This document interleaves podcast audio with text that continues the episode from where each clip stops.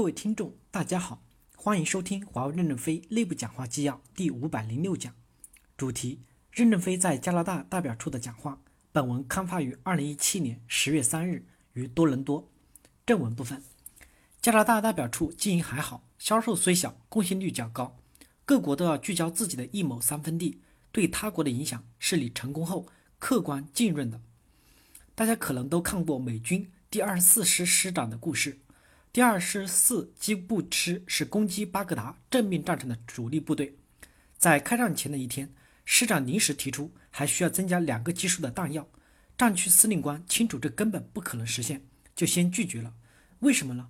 两个基数实在是太大太复杂了，这些种类要从哪些仓库调出，装在哪里，投放在哪里，如何配套，多复杂呀！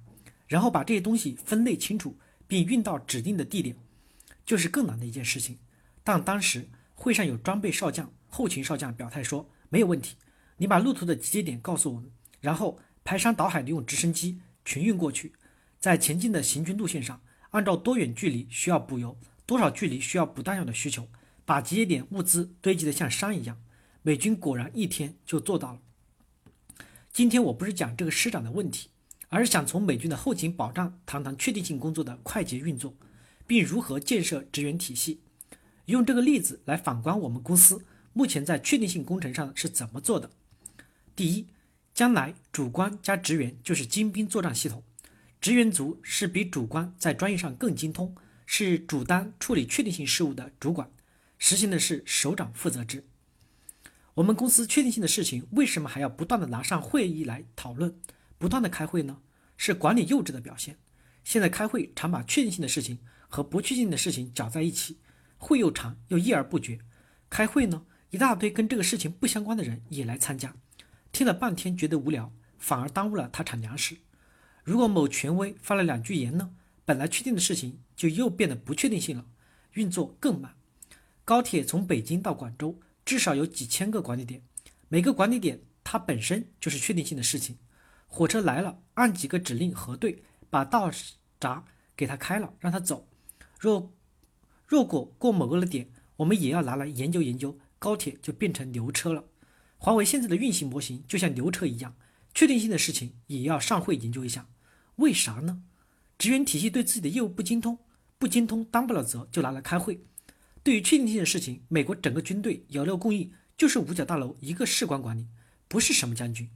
分油这个事情是一个确定性的事情，所以他是一个士官在负责。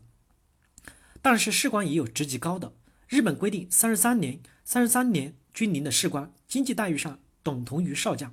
习主席这次对二十六个士官长授衔时说：“找个将军容易，找个士官长难。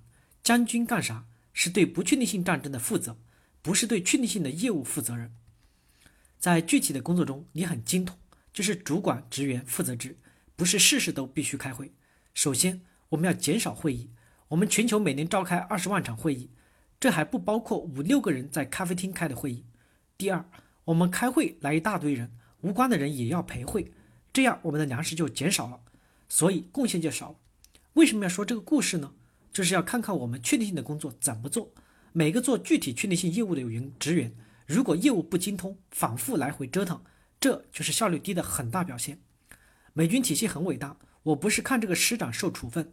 而是看到他的职员系统，就是非作战系统世界第一。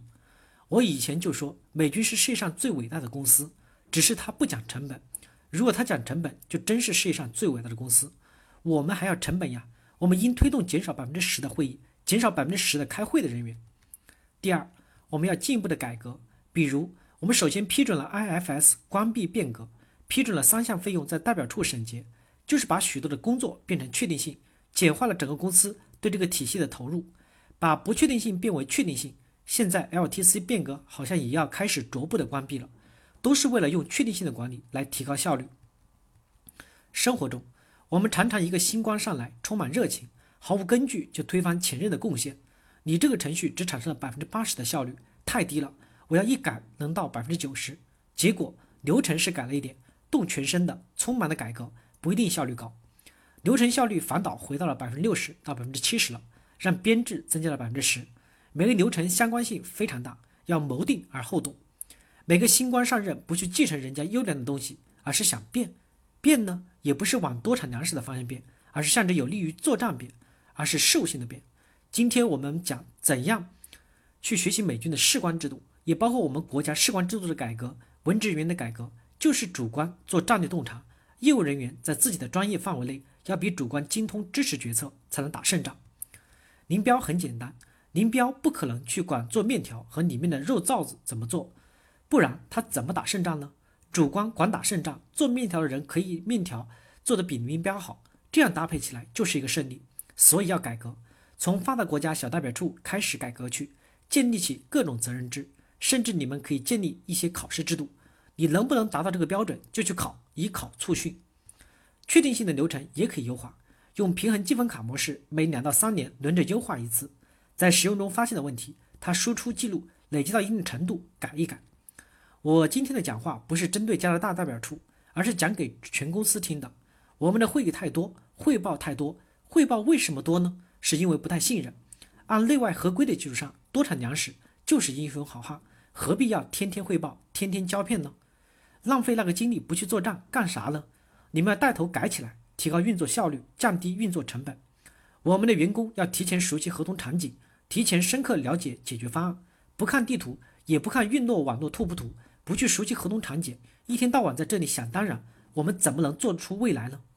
确定性的事情为什么不可以提前做呢？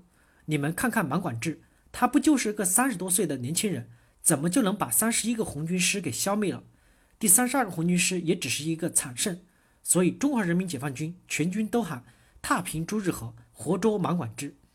能打胜仗的优秀主官都是趴在地图上的，我们能趴在运营商网络拓扑图上。天天看拓扑图和流量，能找出网络破绽的有多少人？我们怎么才能做到战无不胜？要真真实实的深入网络结构，才能去解决客户的痛点。自豪不是来自于华为，而是来自于你对作战情况的真实了解和贡献。